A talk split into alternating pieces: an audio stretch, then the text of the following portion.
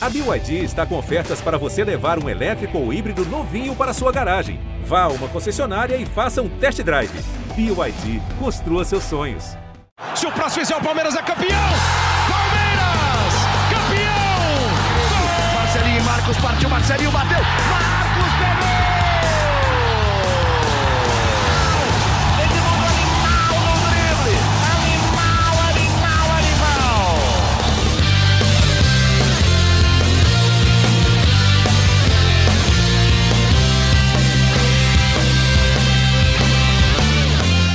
Salve, salve, torcida Alviverde. Eu sou Pedro Soares está começando mais um GE Palmeiras, o podcast do Verdão no GE. Henrique Totti está de folga nessa segunda-feira, então tenho a honra de comandar um episódio recheado de estreias. A minha estreia por aqui, muito prazer, a torcida do Palmeiras, que ainda não me conhece. A estreia do Palmeiras no Brasileirão. E não acaba por aí, tem mais uma estreia, mas um pouquinho de suspense. Ao meu lado, nessa mesa virtual, estão Felipe Zito, Thiago Ferri e ela. Luana Maluf, que reforça nosso time como parte de um projeto novo aqui do GE, a voz da torcida. Então, Luana, seja muito bem-vinda e, por favor, dê suas primeiras palavras aqui como parte da mesa do GE Palmeiras. Muito obrigada. Já tinha feito uma estreia aqui como convidada e foi ótimo. Mas, assim, tenho que dizer que não é a estreia que eu desejava, porque eu queria começar com uma vitória, jogando lá em cima, abraçando a torcida, aquela coisa toda.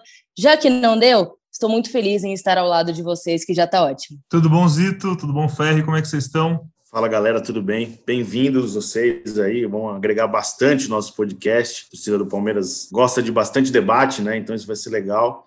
E falando já de, do, do jogo do Palmeiras, né? Não foi muito bom. A gente vai falar mais aí ao longo do, do programa, mas não foi uma estreia como o torcedor imaginava. Poderia ter, no mínimo, tentado ali arrancar um empate, que já seria um grande resultado, né? Então o Palmeiras é, deixou um pouco a desejar nessa primeira partida no Campeonato Brasileiro. Fala pessoal, prazer acompanhar aqui as estreias, né? Eu sou um recém também estreante, tô, vou completar ainda dois meses de casa, mas vamos falar bastante coisa. Acho que tem bastante coisa para debater sobre Palmeiras, ainda mais nessa coisa aí que o Palmeiras a cada três dias tem uma análise totalmente diferente. Fala-se de um time no, no Libertadores foi muito bem, no fim de semana vai mal. Eu acho que a gente tem bastante coisa para debater, para conversar sobre o que tem acontecido com o time do Abel. Tem muita coisa mesmo, porque no Maracanã, nesse domingo, o Palmeiras voltou a jogar pela primeira vez lá, né? Depois do título na Libertadores, quatro meses depois, mas parou numa atuação de gala de Diego Alves, acho que um dos grandes destaques do jogo, segurou o Palmeiras, que foi melhor no primeiro tempo, criou chances, e aí depois o time do Abel começou o Brasileirão com o pé esquerdo, perdeu por 1 a 0 para o Flamengo, gol de Pedro e uma linda jogada do Bruno Henrique ali pela ponta esquerda, e a gente realmente tem muito para falar, porque a gente viu um time, como eu já disse, criou chances, teve oportunidades, mas parou em um bom goleiro. A gente viu um Everton também fazendo uma boa partida, na minha opinião, o melhor jogador do Palmeiras no jogo.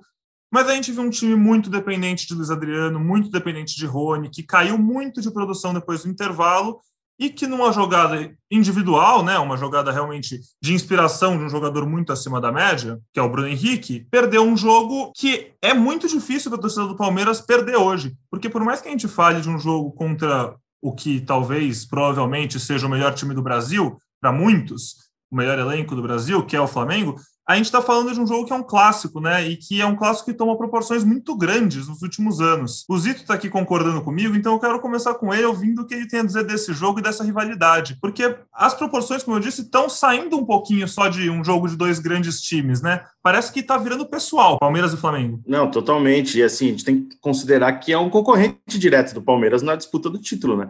Por isso que ali assisti, eu estava de folga, mas eu vi o jogo vendo em casa. Eu já achava desde o começo que o empate seria um ótimo resultado, por ser fora de casa, por ser um concorrente direto. E aí o Palmeiras joga um primeiro tempo muito bom. Achei que foi um primeiro tempo ok, interessante mas depois do intervalo nada funcionou e faltou ali uma reação para o Palmeiras, né? O Palmeiras começa a pressionar só no fim do segundo tempo ali, mesmo assim não leva muito perigo, né? Ao gol do Diego Alves, como levou no primeiro tempo em contra-ataque, que é a principal característica desse time. Joga a bola no Rony e vê o que vai dar certo. Deu certo em algumas jogadas, né, no primeiro tempo. Mas acho que faltou o Palmeiras, faltou o Abel ler o jogo no segundo tempo e sair da, da armadilha que o, que o Rogério voltou do intervalo, né? Quando ele joga o Everton Ribeiro mais para o meio ali, desmontou o Palmeiras. O Flamengo sempre teve superioridade para atacar no ali no, no, pelos lados do campo, né? E o Bruno Henrique fez uma jogada absurda, extraordinária. é mérito todo dele, o lance do gol, o lance da vitória. Acho que dá para lamentar o lado do Palmeiras, é que o Palmeiras teve a oportunidade de matar essa jogada três vezes. O Gabriel Menino dá duas, tenta ali, tentar ali parar o jogador em algum momento. Depois o Luan, e ele passa das três vezes com uma facilidade absurda e deixa o Pedro na cara do gol. É um jogo que tem essa coisa do concorrente direto, tem toda essa rivalidade, tem aquela coisa do Palmeiras não vencer o Flamengo há muito tempo. Então, sim, tem um peso de rivalidade, mas eu acho que é mais a questão de pontos e de ver um. É um de você perder a chance de, de um jogo contra um adversário que você sabe que vai brigar até o fim do campeonato com o Palmeiras. Eu imagino o Palmeiras como um concorrente ao título, como é o Flamengo também hoje. São os dois principais times do Brasil.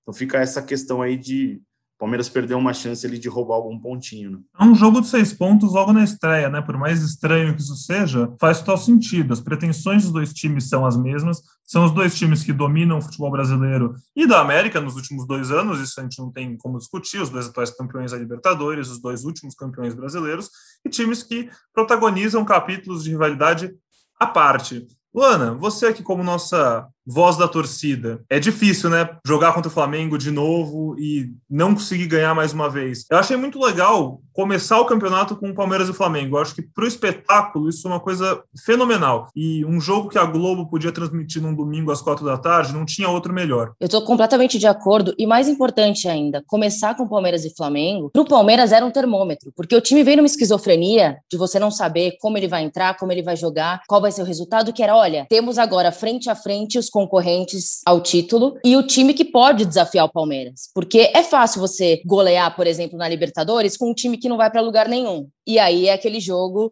de final de semana que está lá só para ganhar uma confiança. Agora, contra o Flamengo, você tem que se provar. E eu queria deixar muito claro que no futebol, que é um esporte competitivo, não tem problema perder. Se você entra em campo e joga bola e o seu adversário é superior, você perde. Faz parte do jogo isso. Mas você ter uma postura covarde, que eu acho que o Palmeiras tem tido em alguns jogos, é muito preocupante. Então, quando a gente olha para o Flamengo e o Palmeiras iludiu a gente no primeiro tempo, né? Que foi um time que conseguiu ter um domínio, que conseguiu ter uma superioridade teve as melhores oportunidades. Nossa, agora vai eu pensei. Então acabou o primeiro tempo e falei, nossa, o Abel não sei, ele dormiu bem, ele tá tranquilo, falou com a família, e aí quando vem para o segundo tempo é um desastre. E esse desastre, ele se sustenta em cima de várias atuações ruins. Então vem uma reclamação acumulada da torcida, da pressão da imprensa. Eu sou super contra o que fazem no Brasil e acho que vocês todos aqui também, pelo que eu acompanho do trabalho de todo mundo, da pressão de mandar embora, de pichar muro, essas coisas, eu sou completamente contra. Mas acho sim que o Palmeiras precisa rever alguns conceitos, sobretudo os conceitos táticos e de ideia de jogo. Eu concordo contigo, Luana, não tem nada de errado em perder, perder faz parte do jogo, e perder para um time muito bom, por mais difícil que seja dizer isso, né, por mais chato que para o torcedor seja ouvir isso, é normal. É normal perder para o Flamengo. Qualquer time do Brasil hoje perde para o Flamengo, assim como qualquer time do Brasil hoje perde para o Palmeiras,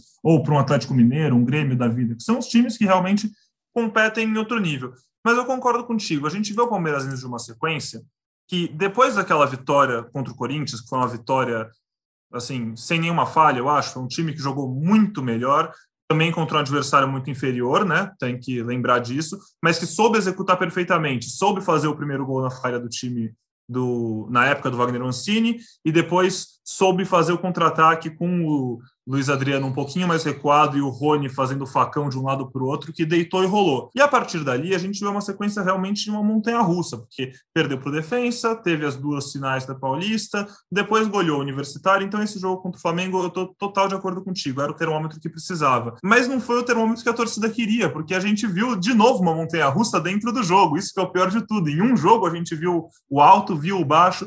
E aí eu pergunto para você, Ferri, o que, que de bom dá para tirar desse primeiro tempo para fazer valer para os próximos jogos. Porque a gente vai falar mais para frente no podcast. Quinta-feira tem uma mata-mata que, sendo contra o CRB ou não, é um jogo de mata-mata que pode acontecer absolutamente qualquer coisa. Depois tem a Chapecoense, e aí, depois que pega o CRB de novo para decidir a vaga, tem outro clássico contra o Corinthians, que está começando um trabalho novo e não dá para saber como vai estar tá daqui duas semanas. Se engrena duas, três vitórias, muda toda a situação do clássico que foi duas, três semanas atrás.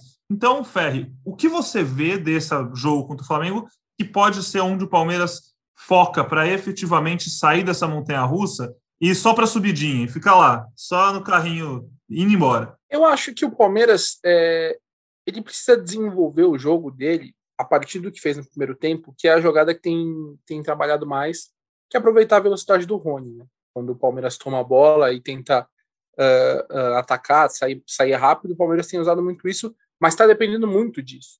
A questão é essa: o Palmeiras está dependendo muito de uma jogada exclusiva, que é usar a velocidade do Rony.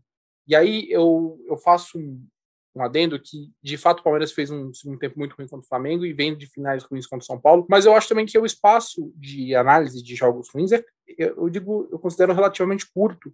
Se for pensar, por exemplo, nos jogos uh, que o Palmeiras, com o time B, já vinha numa arrancada na reta final do Campeonato Paulista e fez alguns bons jogos. O jogo do Santos, por exemplo, foi um jogo muito legal de se ver, um jogo, achei que foi um jogo bom, principalmente ofensivamente.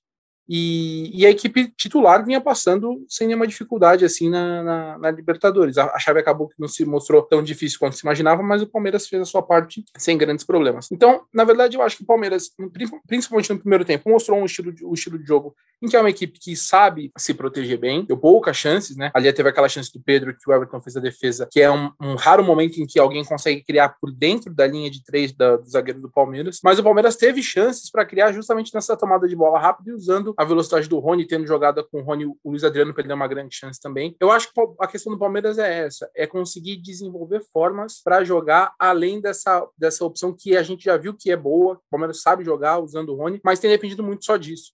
Tem dependido muito só disso. Então é algo que o Abel vai ter que trabalhar e vai ser um problema para o Abel, porque ele vai ter que trabalhar isso agora mais desfocado ainda, né?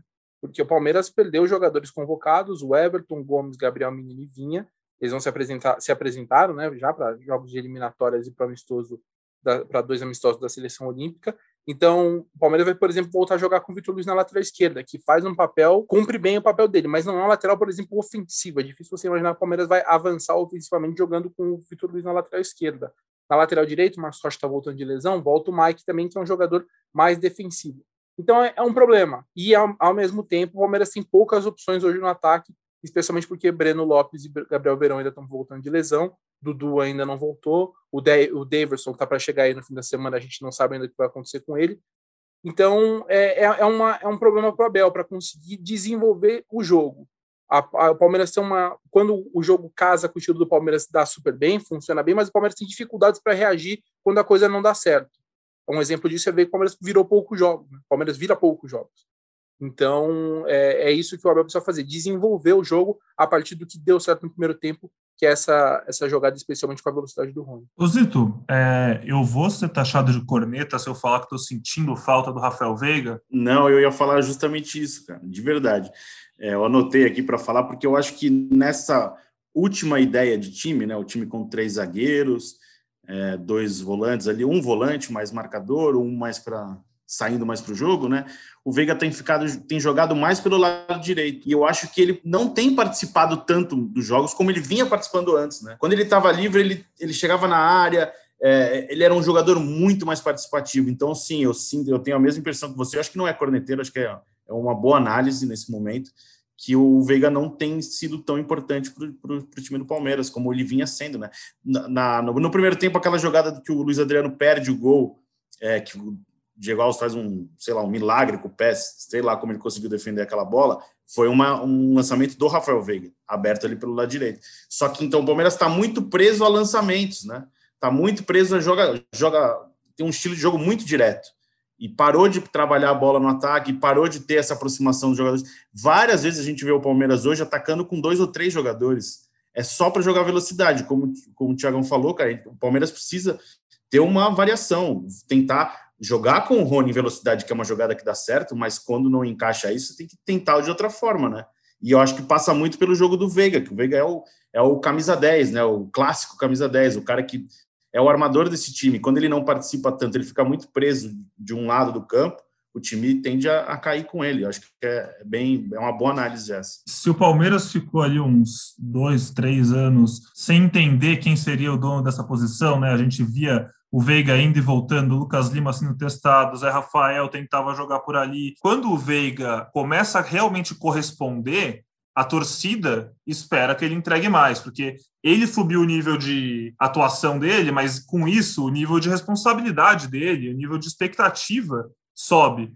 E aí, quando ele volta a oscilar um pouquinho mais do que estava, a gente nota. Isso é mérito dele. E aí é, é culpa dele fazer a expectativa do torcedor subir tanto. E agora, se tinha tanto torcedor pedindo ele, até mesmo na convocação do Tite, ele precisa corresponder dentro de campo para quem sabe um dia pegar a amarelinha, né, Luana? Olha, eu sempre acho que jogadores têm características específicas e cabe, obviamente, ao treinador entender como esse jogador pode é, fornecer suas melhores habilidades para o coletivo. E aí é uma visão minha, eu adoro times com três zagueiros, tem vários times do mundo que jogam dessa forma, e eu aprecio mesmo, mas eu acho que para jogar com três zagueiros, você tem que ter peças específicas para esse tipo de jogo. Não só as peças, mas uma postura específica.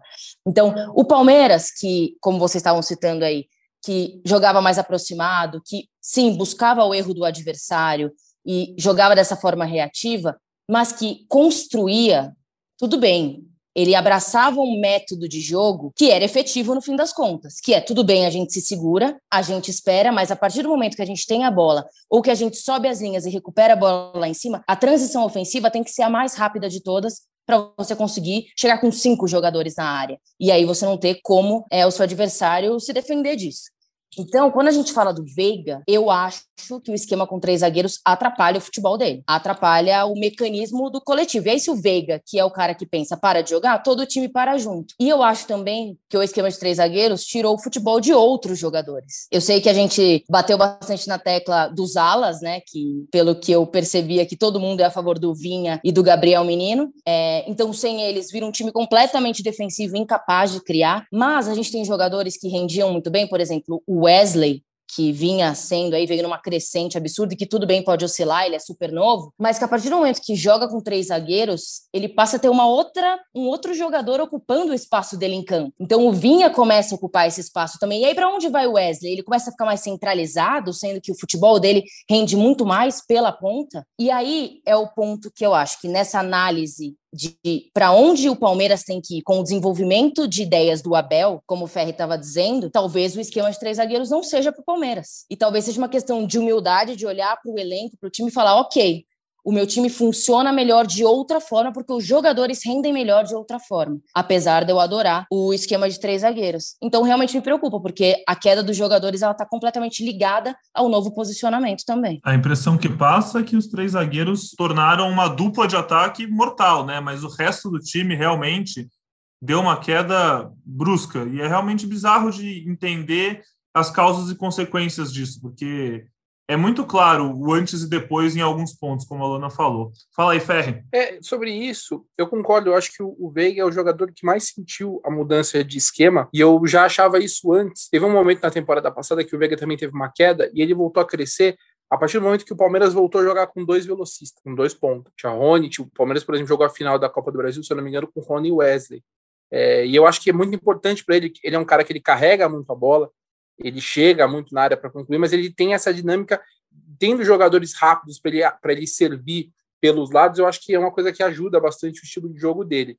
Só que é, eu, eu uma, uma, não vou dizer uma defesa ao Abel, eu entendo que a mudança de esquema foi muito mais uma necessidade nesse momento do que uma ideia. Por mais que ele goste do esquema de três zagueiros, ele, ele jogou no Paok, jogou no Braga, ele, ele é fã mesmo do time com três zagueiros. Mas, é, até, por exemplo, vendo o banco do, do, do jogo de ontem, né, do jogo contra o Flamengo. O Palmeiras tem só um velocista, tinha só um velocista no banco, que é o Wesley, por conta das lesões que a gente já falou do Breno e do, do Verón. A partir do momento que ele tem menos jogadores de velocidade, ele encontrou essa forma de fazer um ataque com dois, dois atacantes ali, com o Rony o Luiz Adriano, né, jogando mais próximo, de fato, entre eles eles se entendem bem. Só que ele perdeu é, por, por, essa falta de opções, né, por essa falta de jogadores no ataque, por questão de lesões principalmente, ele acabou fazendo esse remanejo e aí eu fico curioso porque o Breno Lopes, por exemplo, está em transição agora, está mais razoavelmente mais perto de voltar depois de uma lesão no joelho. O Gabriel Verão ainda está tratando lesão. E a partir de julho a gente tem a volta do Dudu também. Então, é, eu acho que vai ser, é, vai ser uma possibilidade para o Abel conseguir encaixar melhor a equipe. Pode até ser, de repente, um 3-4-3, agora ele está jogando um 3-5-2, de repente ele volta com a linha de 4 e 4-3-3, como ele já jogou no Palmeiras. É, a partir do momento que ele tiver mais opções, acho que a gente vai conseguir poder ver uma variação tática maior. Nesse momento, por ter menos jogadores, é, eu entendo eu entendo que eles tenham decidido dessa forma, mas de fato isso aí está prejudicando. Eu acho que o, o caso clássico é o que vocês falaram, o Veiga para mim é o jogador que mais sentiu essa mudança de esquema. Acho que só para completar, na, na, minha visão, eu vejo que o Palmeiras tem uma começa e termina da mesma maneira, sabe? O Palmeiras começa com os três zagueiros e termina com os três zagueiros e ali, em algum momento você pode abrir mão de um deles e voltar a jogar com os dois pontas abertos. É, nos últimos jogos me chamou a atenção um pouco a quantidade de vezes que o Palmeiras recomeça o jogo com o seu goleiro e com seus zagueiros. O Palmeiras está no meio de campo e volta. O Palmeiras está, não tem volta. O Palmeiras atrasa muito o jogo dele, sempre tentando uma ligação direta, encontrar um espaço para jogar a bola no Rony. E o Palmeiras já mostrou outras vezes, o Palmeiras jogou bem em vários momentos na temporada passada, que tem repertório para jogar mais no ataque. E essa questão de não deu certo, não está encaixando o jogo, muda, sabe?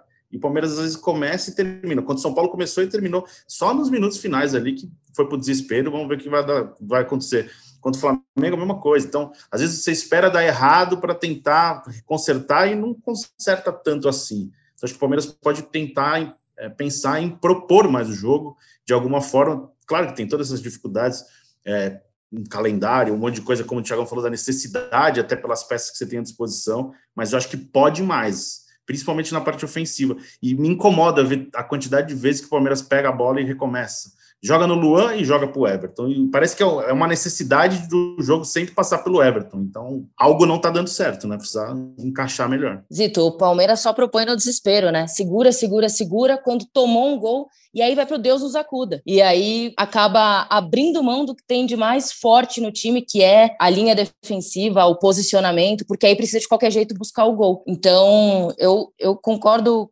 completamente. Muito pode mais o Palmeiras porque já mostrou mais, né? Acho que é isso que a torcida fica tão incomodada. Não é que a gente está falando de um time em desenvolvimento que ainda não chegou no, não chegou lá em cima, é um time que já mostrou que pode entregar mais e de diversas maneiras. Eu concordo total quando vocês falam que é um time que tem muito mais repertório do que vem mostrando e até mesmo essa questão dos três zagueiros. Se é um time que está realmente acostumado, por que não saca nos três zagueiros e bota um atacante quando está perdendo? Muda. É, isso atrapalha a planejamento do outro time. O outro técnico normalmente não vai entender o que está acontecendo, vai ver isso, vai ter que dar uma resposta. Você tem que mudar os ânimos às vezes. Mas uma coisa que para mim, é, não sei se é clara, mas eu acho difícil imaginar de outro jeito é quando o Dudu chegar, é Dudu, Rony, Luiz Adriano e mais oito, né? É uma boa pergunta. Eu não tenho a menor ideia como ele vai escalar o Palmeiras com o Dudu. A gente pode lembrar do Palmeiras do Luxemburgo com quatro atacantes e o Dudu de meia. É, eu não sei. Eu não sei hoje se ele, se ele vai abrir mão desses três zagueiros e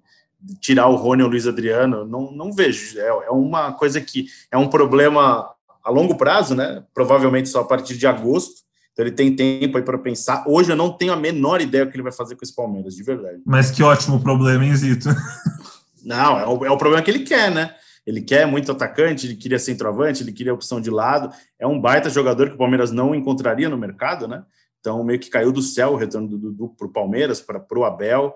É um ótimo problema. Acho que todo, todo treinador gostaria de ter um problema como esse, né? Mas hoje, vendo o Palmeiras hoje, como está funcionando, eu não sei, de verdade. Eu acho que ele não tem como tirar o Rony do time. Eu acho que ele não vai tirar o Luiz Adriano do time, porque é, é, importante a característica desses jogadores. E eu não sei se ele vai abrir mão desses três zagueiros em algum momento. Então é uma, é uma boa questão aí, cara. Uma boa questão. Alguém tem mais algo a falar sobre Palmeiras e Flamengo? Um comentário final? Quer lembrar de mais alguma coisa do jogo que não comentamos ainda e acho importante? Ou a gente pode começar a falar um pouquinho de Abel Ferreira, porque ontem ele foi personagem também, né? Foi um dos grandes nomes do fim de semana. Antes desse jogo contra o Flamengo, deu uma entrevista que repercutiu de norte a sul, leste a oeste do Brasil.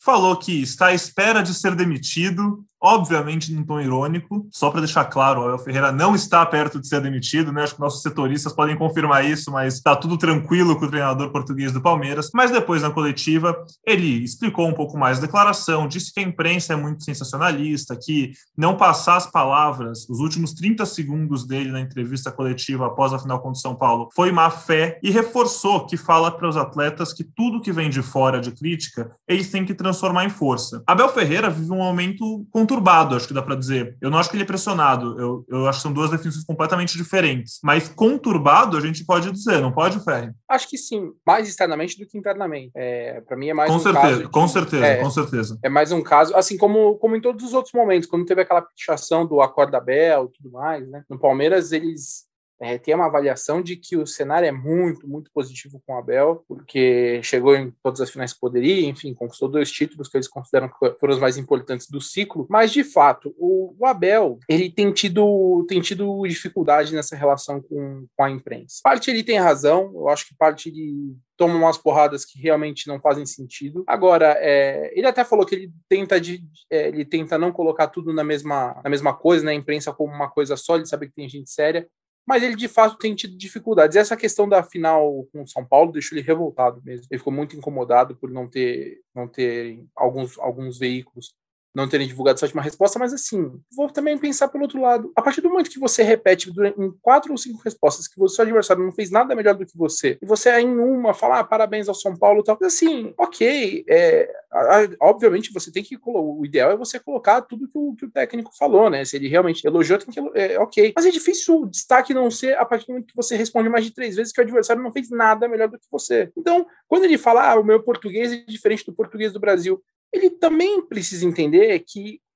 há um peso no que se fala. Por exemplo, essa entrevista antes do jogo que ele, que ele concedeu é, na chegada ao Maracanã. Você parando para pensar friamente, é óbvio que foi uma cutucada pela situação, porque o Alberto Valentim foi demitido na primeira rodada, mas você, você tem que saber o peso da forma como você fala também. Ele fala de uma forma que você fala, peraí, o que está acontecendo? E ele agradece, agradece ao Gagliotti, e aí cita a questão da família, que é uma questão também que é, é difícil, porque a família dele está em Portugal e ele está aqui. Então, ao mesmo tempo em que ele tem a razão, ele precisa também entender um pouco a forma como ele passa a mensagem. Ele poderia falar assim, pô, o futebol brasileiro realmente a gente vê, quando a gente vê um caso como esse, eu sei que eu tô prestes a ser demitido também. É uma coisa diferente. Agora, você coloca fora de contexto como ele colocou, gera todo esse debate. Então, ao mesmo tempo em que ele tem razão, porque ele tem sido, ele tem tomado umas porradas que eu não concordo, ele precisa também sabe, melhorar essa relação, ele precisa também melhorar a forma como ele fala, e não dá para toda ele, ele tem uma postura para mim muito defensivista nas coletivas. Algumas perguntas em que ele poderia aproveitar para até passar conhecimento, até para explicar melhor,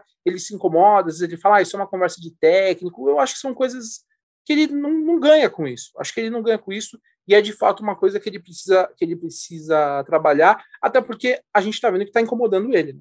Tá começando a incomodar a, ele aqui no, no, no Palmeiras. Então, acho que ele precisa também, ao mesmo tempo que a imprensa também tem, tem seus problemas, ele também precisa entender os, a parte dele nessa relação. E ele se sente claramente um tanto perseguido pela imprensa, tem seus motivos para isso, como você falou, mas eu acho que é unânime que quando ele chegou aqui, a imprensa ficou encantada com ele. Todas as coletivas dele, desde a primeira do Palmeiras, a imprensa inteira repercutiu como: olha que legal ver esse cara falando, olha que legal que esse cara tem para expor de futebol pra gente. Eu lembro, na época que ele foi contratado, eu trabalhava no site da ESPN aqui. Eu sou novo aqui, como falei, o pessoal me conhecendo aqui ainda, eu trabalhava no site da ESPN, eu lembro que, e uma das coisas que eu fazia era acompanhar pós-jogo, muitas vezes do Palmeiras. E eu lembro que quando ele era, quando ele fazia as coletivas pós-jogo, não tinha uma coletiva dele que eu não separava menos de seis respostas, porque ele dava muita resposta boa e ele ainda dá. Mas ele passa essa impressão de que ele tem o controle da palavra, ele passa a impressão que ele sabe o que vai dar manchete e o que não vai dar.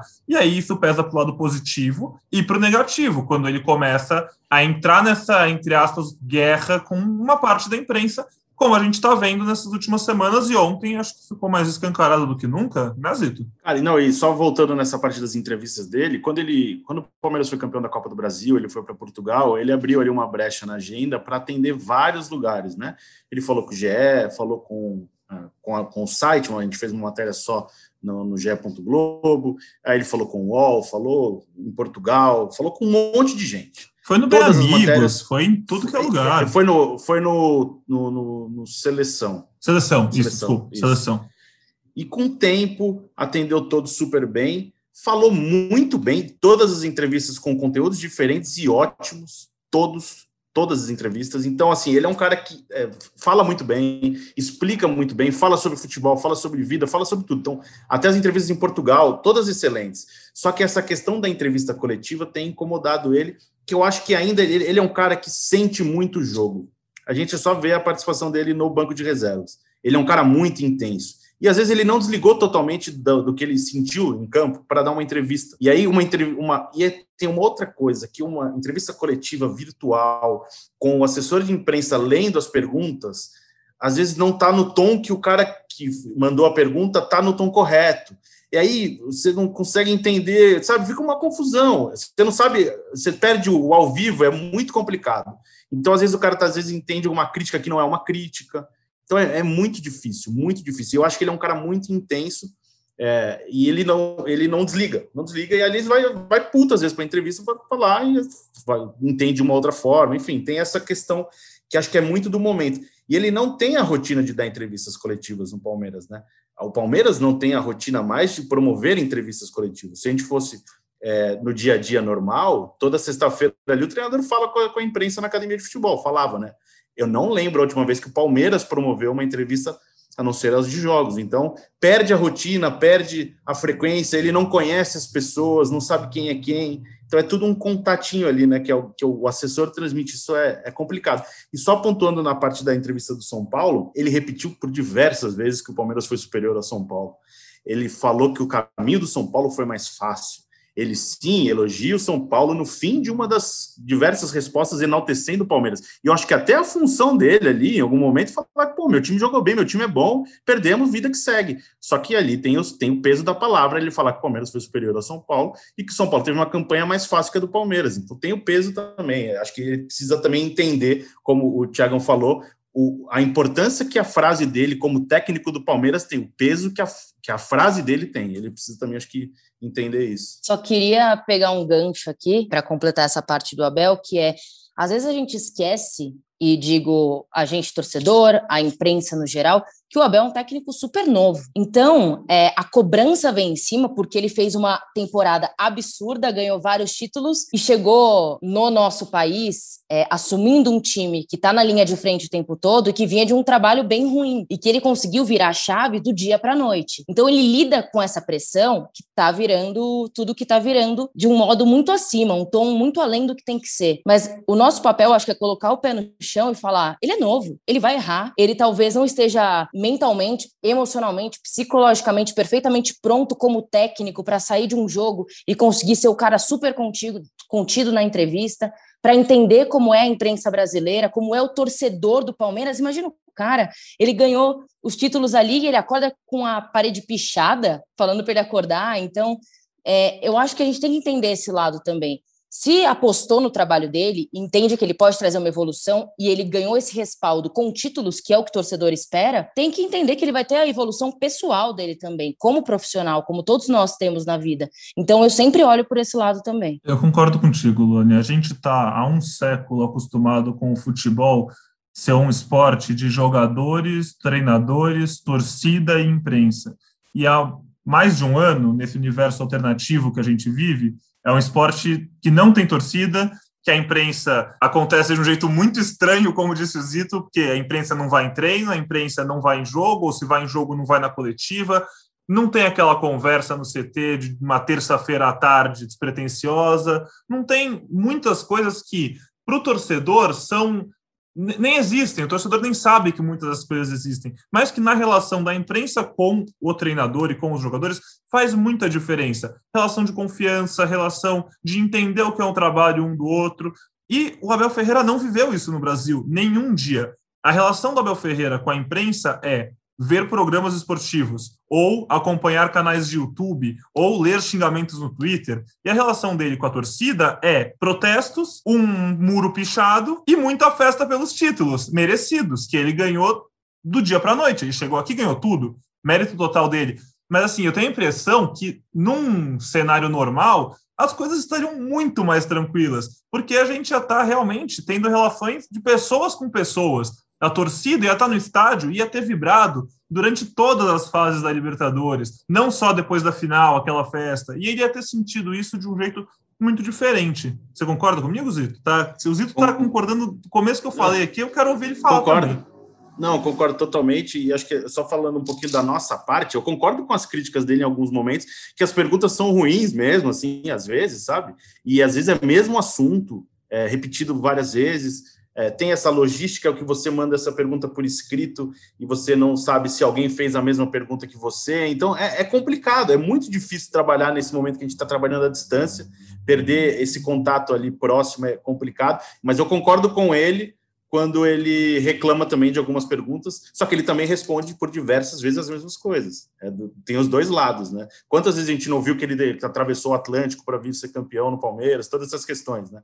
Então a, a, a, a, imprensa faz às vezes perguntas repetidas e ele também tem as mesmas respostas por diversas vezes. Resumindo, ninguém é santo, galera. Tá tudo certo, toca o barco, o Palmeiras tá bem, Palmeiras é campeão da Libertadores, o Palmeiras é campeão da Copa do Brasil, o Abel Ferreira chegou em todas as finais que ele podia chegar, o Palmeiras não para de jogar. A gente também é chato ter que ficar lembrando toda hora, mas a gente está num ano de exceção. Já devia ter acabado, né? Já podia estar tá voltando ao normal, mas não tá, tá longe disso. A gente tem que se acostumar com isso. E nessa loucura, o Palmeiras joga de novo em 48 horas, né? Do horário que a gente está gravando, e joga mata-mata, joga Copa do Brasil, defende seu título, estreia. Na próxima quinta-feira, o Palmeiras estreia na Copa do Brasil contra o CRB, às nove e meia da noite, no estádio Rei Pelé, em Maceió. O CRB vem de um empate em 2 a 2 com o Remo no sábado, estreando na Série B do Campeonato Brasileiro. No Campeonato Alagoano, ficou com vice-campeonato, foi vice-campeão, perdeu a final para o CSA nos pênaltis após dois empates. Como o Ferri já adiantou, e agora quero falar sobre isso, o Everton vinha Gustavo Gomes nas seleções principais, menino na seleção olímpica, nenhum deles joga e não jogam por um bom tempo, né, Ferri? Porque tem a questão, além da, desses jogos de eliminatórios agora, tem Copa América logo em seguida, e aí o Palmeiras pode perder basicamente ali os jogadores por um terço do campeonato do campeonato brasileiro, né? Porque Uh, tem agora os jogos com CRB, o jogo de ida com CRB e Chapecoense. Esses eles certamente estão fora. Tem jogo de volta do CRB no dia 9. Teoricamente, o Brasil, as, as eliminatórias têm. os jogos acontecem no dia 8. O Palmeiras poderia fazer aquele esquema, pega um jatinho da Leila e traz os jogadores. Só que o que acontece? No dia 9, né? Provavelmente dia 9, a CBF anuncia a convocação para a Copa América. E aí eu não sei, a gente não sabe. De repente a, CBF fala: ó, o, time, o pessoal que está aqui convocado para as eliminatórias é que vai ficar para a Copa América. E se todo mundo ficar? Se ficar, são mais nove jogos no Campeonato Brasileiro que o Palmeiras não vai, não vai poder contar com esses jogadores. Pô, você pensa, são jogadores. O Palmeiras vai ficar sem a base da sua defesa. Né? São os dois principais jogadores de defesa, o Gomes e o Everton, além do Vinha, que é um jogador muito importante, e o Gabriel Menino, que é, entre altos e baixos também é um cara importante no elenco é bem é, é, é uma situação bem complicada. Não vai perder a princípio mais jogos de mata-mata, porque nesse intervalo não tem mais jogo de Copa do Brasil se o Palmeiras passar de fase e as oitavas da Libertadores só em julho. Mas na Olimpíada, se convocarem o Everton e o Gabriel Menino, que, por exemplo, está na lista da seleção pré-olímpica, né, da seleção olímpica neste momento, aí sim o Palmeiras pode perder jogadores para as oitavas da Copa do Brasil se passar e também nas oitavas eh, da, da Libertadores. E aí é dor de cabeça. Aí é dor de cabeça, então vai ser vai ser um momento que não vai ser muito fácil para o Abel e ainda sem os jogadores sem reforços, que a janela está fechada, e sem os jogadores que poderiam voltar de empréstimo. Vai ser um momento importante para o Abel, para ele conseguir encontrar soluções, para ele conseguir é, passar, porque de novo fica aquele momento, não vou fica essa, essa coisa de fora, né? De o Palmeiras não tá bem, não sei o quê, ele vai ter que encontrar saídas sem jogadores muito importantes, sem alguns dos principais jogadores da equipe. Né? Nas Olimpíadas, ainda, assim, o Jardine já deixou claro que a convocação para esses amistosos é a base da seleção olímpica, tudo indica que poucos nomes mudem. Mas eu não acharia nenhum absurdo se na lista final ainda tivesse talvez um Danilo, um Wesley, quem sabe. São jogadores que têm potencial para ser chamado. E o Palmeiras pode sofrer um pouco mais eu, com isso. É, eu, eu só eu imagino que não convoque muitos, porque a CBF aí tem que negociar com o Palmeiras a liberação. E se eles querem de fato o Everton, e até o Branco já, já deu entrevistas falando que eles gostariam de contar com o Everton na convocação como um dos jogadores acima dos 24 anos, aí é uma coisa que o Palmeiras pode ponderar. Falou assim: ó, mas se vocês levarem o Everton, vocês não podem levar mais ninguém, ou se vocês forem levar esse, vocês não podem levar o Everton. Vai ter que caber uma, uma negociação, porque aí sim, se o Palmeiras, de repente o Palmeiras é eliminado ali nas oitavas da Libertadores com uma falha do Jailson, com uma falha do Vinícius, quer dizer, fica complicado. Sim, então, nossa. eu acho que por isso, eu acho que nesse caso ainda vai ter que vai gerar uma negociação. Acho que imagino, né? Espera-se que a CBF não desfalque tanto assim. A gente pede um pouquinho de bom senso da CBF, já que ela não tem, já que falta tanto, só um tiquinho já ia ajudar bastante, porque realmente é complicado. O Campeonato Brasileiro não para para eliminatória, não para para a Copa América, não para o coronavírus, não para para nada. Então, a gente pede para que o mínimo de bom senso tenha para isso. Mas você citou os, os, nove jogos de provável desfalque, que eu já acho que tem que contar, né? Porque o Everton, Gomes e Vinha não serem convocados para a Copa América é muito difícil, certo, Zito? O, o Vinha está na pré-lista de 50 jogadores do Uruguai, né? E o, o, Gomes é o capitão da seleção paraguaia, se não me engano. Então, acho que é impossível você imaginar tem gente que até acha o Everton que poderia ser titular hoje da seleção brasileira. Eu acho também que o momento dele é melhor do que o momento dos outros dois goleiros. Então, acho que é, esses três é certeza. Não voltam para o Palmeiras tão cedo e um probleminha mais para o Abel resolver aí. E vão fazer falta, porque são três jogadores muito importantes. Ô Lu, e qual é a perspectiva para esse duelo contra o CRB? O que a torcida está esperando? Está esperando vida fácil ou você acha que vai dar aquele sustinho? O Palmeiras nunca tem vida fácil. Isso a gente aprendeu sendo palmeirense, assim, crescendo palmeirense.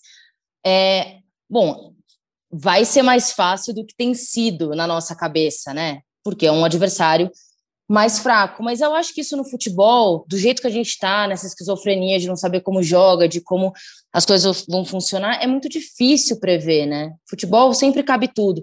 O que eu acho que vai acontecer agora com o Palmeiras, nessa situação em que a gente está perdendo jogadores, eu, me, eu consigo me ver há um ano e pouco atrás, quando o Palmeiras teve um surto de Covid, teve que se reinventar e encontrar soluções com as peças. E foi ali que a gente olhou e falou: aqui tem um elenco. Esse elenco sabe se virar. Então, é, quando o Abel fez aquela mágica toda com o time e conseguiu tirar o melhor de cada jogador, a minha esperança é que nessa busca de reconstrução aí, de encontrar um time para se virar nesse tempo todo, é, talvez a gente encontre peças importantes.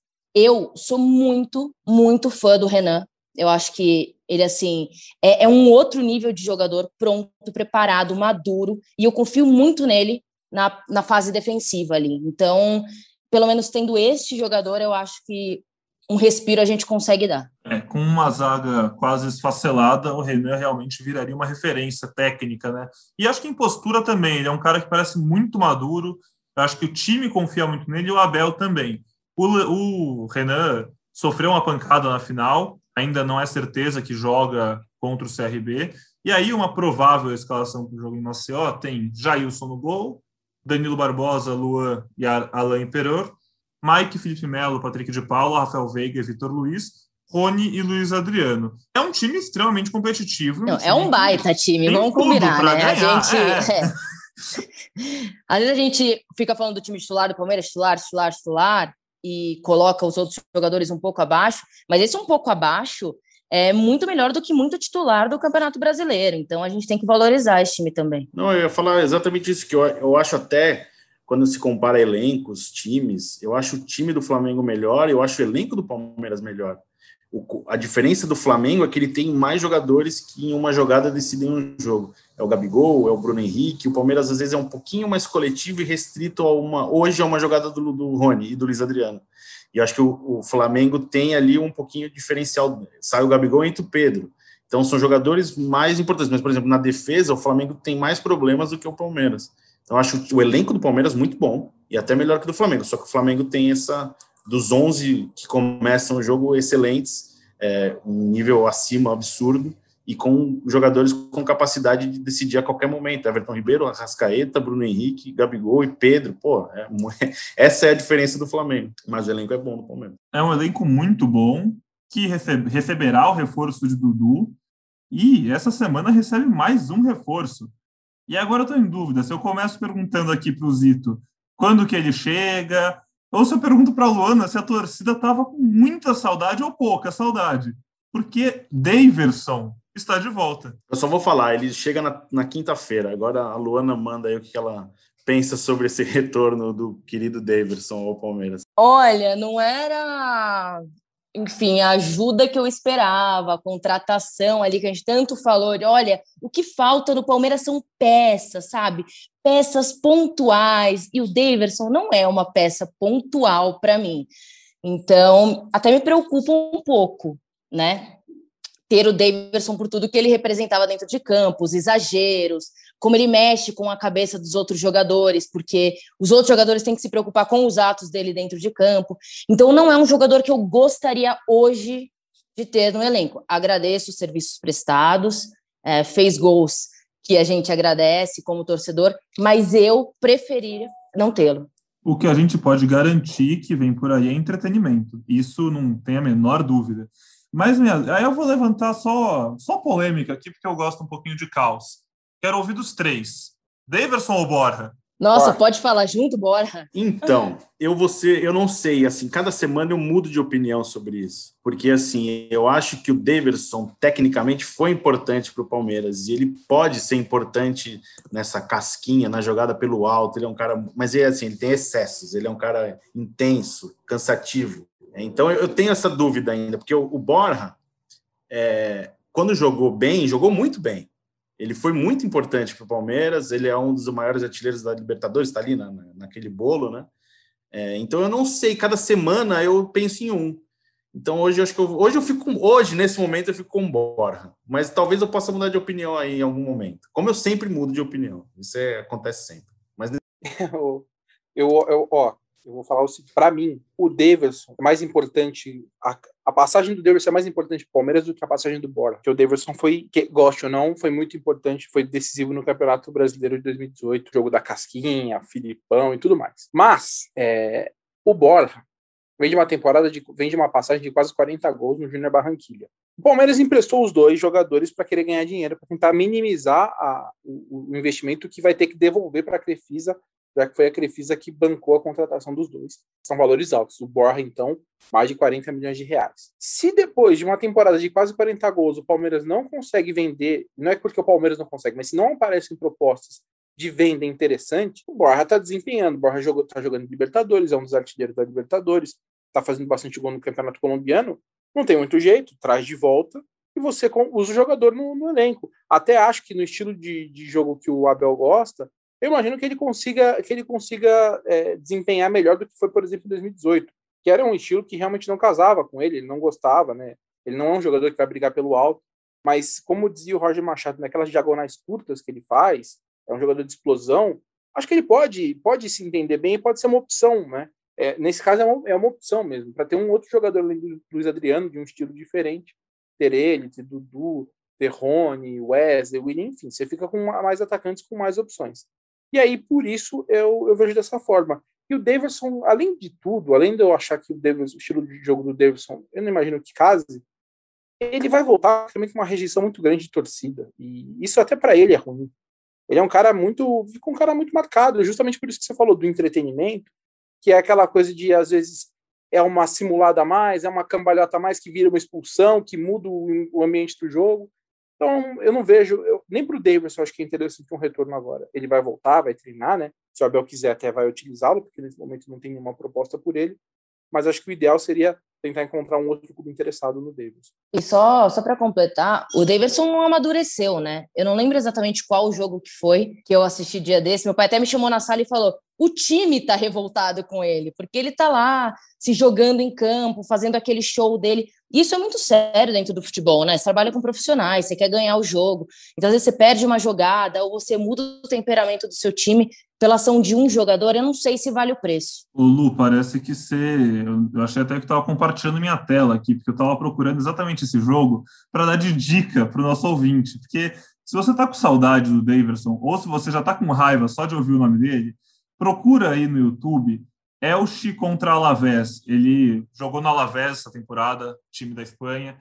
E eu desculpa, eu não tenho capacidade de tentar descrever o que aconteceu. Foram os últimos dois minutos de jogo. Ele entrou aos Foi 46 ridículo. do segundo tempo. Foi ridículo. Defina dessa maneira. Ridículo. Foi isso. foi, é, foi ridículo. Veja, vejam com seus próprios olhos que vocês vão entender o quão ridículo foi. Mas foi vergonhoso. É, é, acho que a expressão da moda, eu acho que é cringe. Eu acho que foi isso, galera. Porque é aquela vergonha alheia, meio The Office, que você olha e fala, meu Deus do céu. Mas, e é realmente o que a Luna falou, os jogadores do mesmo time estavam olhando e falando, cara, o que que tá acontecendo aqui? Se eu não me engano, foi até a última partida dele pelo Alavés, última ou penúltima, e agora ele tá de volta e, bom, vamos ver, né? Sexta-feira, acho que a apresentação dele, chega a quinta apresentação é sexta, se eu não me engano, né, Zita? É isso mesmo? E aí a gente, a gente É, vê essa o que semana ele aí. fala. Ele casou, né? Outro homem agora casou de novo, então vamos ver qual deles. De novo? Se, se- é, casou, né? Casou. Eu recebi, eu vi fotos dele casando hoje. Quem casa mais, Daverson ou Fábio Júnior? Olha aí. Eu lembro das declarações de amor do Davidson no Instagram, com pétalas de rosas jogadas Tatuagens também. tatuagem. É. É um homem romântico, um dos últimos Ele é muito românticos do intenso, Brasil. até nos relacionamentos. Meus amigos, temos considerações finais? Olha, acho que a gente falou bastante coisa já hoje, né? O programa rendeu. Agora é só essa questão de Copa do Brasil aí, mais um mata-mata para o Palmeiras. O Palmeiras é o atual campeão da Copa do Brasil, tenta seu quinto título.